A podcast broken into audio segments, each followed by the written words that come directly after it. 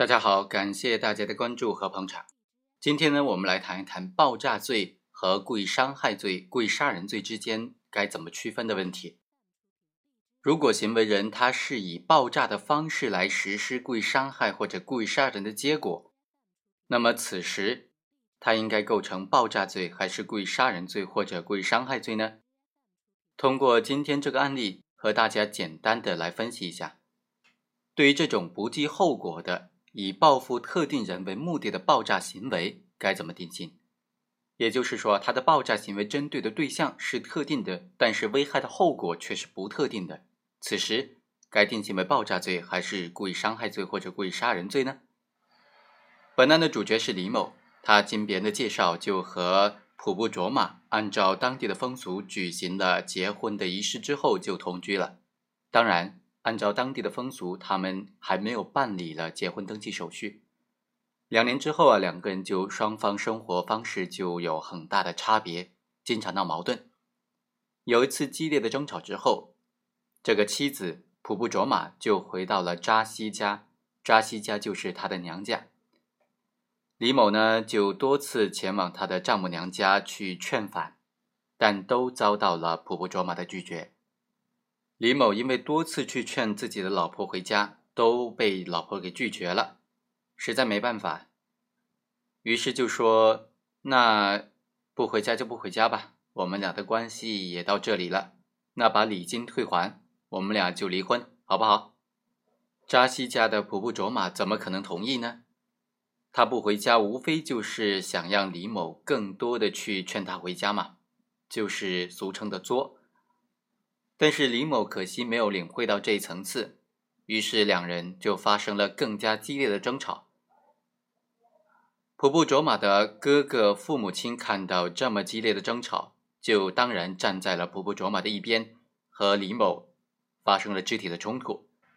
李某寡不敌众，就灰溜溜的回家了，产生了报复扎西一家的念头。过了几天，李某就留下遗书，携带事先制作的炸药包。炸药瓶等等爆炸物，偷偷的潜回扎西家，并且在他们家的房顶上给潜伏了下来。到凌晨三点钟的时候，就引爆了炸弹，导致了他的丈母娘家一人死亡、多人受伤的这种严重后果。那么，这种行为该怎么定性呢？他是以爆炸罪还是故意杀人罪来定性呢？像李某这样以杀人为目的而实施的爆炸行为构成哪个罪名，就是本案争议的焦点。我们认为，他这种以杀人为目的而实施的爆炸行为，已经危害到了公共安全，构成了爆炸罪。爆炸罪它本身就属于危害公共安全类的犯罪，是指行为人故意的引爆爆炸物，杀伤不特定多数人，或者破坏公司财物，危害公共安全的行为。而故意杀人罪是指故意的。非法剥夺他人生命的行为，属于侵犯公民的民主权利、人身权利的犯罪。采用爆炸的手段实施的故意杀人罪和爆炸罪，在犯罪的方法和危害后果方面，往往是有很多相似之处。但其实这两个罪名呢，也存在非常大的本质区别。首先，它侵犯的客体是明显不同的。爆炸罪侵犯的是公共安全，也就是不特定多数人的生命健康或者重大公司财产安全。而故意杀人罪侵犯的是特定公民的生命权。其次，两者的客观方面也是不一样的。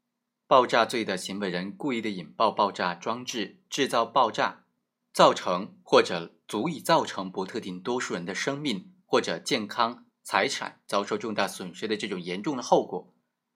而故意杀人罪往往采取的手段呢比较广泛，其中就包括了采取爆炸这种手段。但是，故意杀人罪它针对的对象毕竟是特定的对象，它不会造成不特定多数人的伤亡或者公司财产的重大损失。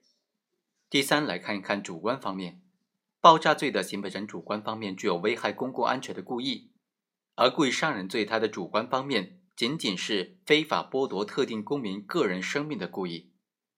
由此可见，两罪区分的关键在于有没有危害到公共的安全。我们来看看本案。李某非常熟悉作案地点的环境，知道丈母娘家附近还住着其他的居民，而且知道丈母娘家住着很多人，包括他的大舅子、大姨子、小姨子、小舅子等等。他本人也是经常使用炸药来开山炸石的，完全知道炸药的性能和威力。而且他在实施爆炸的时候，为了加大爆炸产生的破坏力，有意的将爆炸物装置用绳子吊在房屋天窗的这个位置引爆，所以对爆炸的后果也是非常清楚的。第一是会炸毁他丈母娘家的房屋，炸死扎西家以及其他人；第二，爆炸可能波及到扎西家周围的住户和邻居。李某明知道爆炸可能危及到周围用户的生命财产安全，但是为了达到报复杀人的目的，对他的行为的严重后果持有一种放任的态度，听之任之，置其他人的生命财产于不顾，仍然实施爆炸行为。所以在主观上。李某具有危害不特定多数人生命财产的故意，客观上呢，李某也造成了被害人丈母娘家的房屋以及财产以及人员的伤亡，同时还导致周围的房屋受到不同程度的损坏。李某的行为危害了公共安全，而并非仅仅危害特定人的生命权，所以应当构成爆炸罪，而并非故意杀人罪。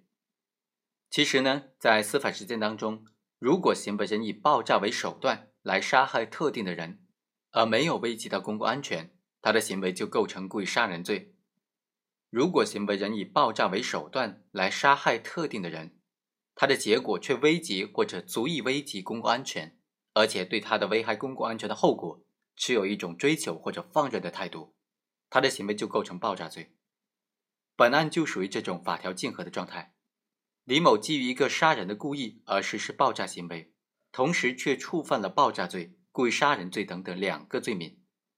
理论上，一般主张呢，对于法条竞合，应当以坚持这种特别法优于普通法、复杂法优于简单法、重法优于轻法的这种原则。所以，就本案来说呢，应当按照法条竞合的这种一般处理方式，以爆炸罪来定罪处罚是比较合适的。好，以上就是本期的全部内容，我们下期再会。